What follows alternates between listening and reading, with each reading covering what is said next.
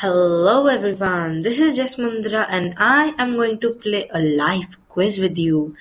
I'm going to ask you some countries and their capitals and let's see how much do you know the globe.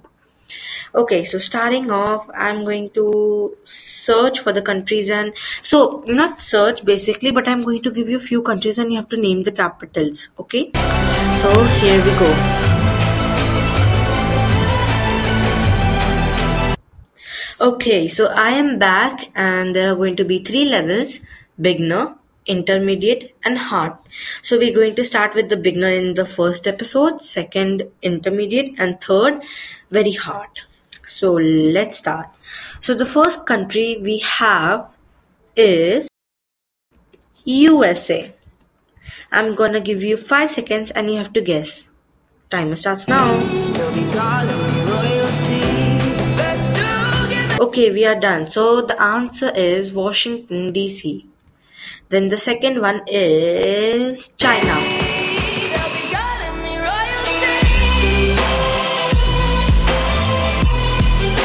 Okay, so the answer for this one is Beijing. And then the third one we have is France. France. Okay, I know you know the answer, and the answer is Paris. Then for the next one we have is Qatar. Now this one I know it might be intermediate for you, but this this one for the football fans. So here we go. So the answer is Doha.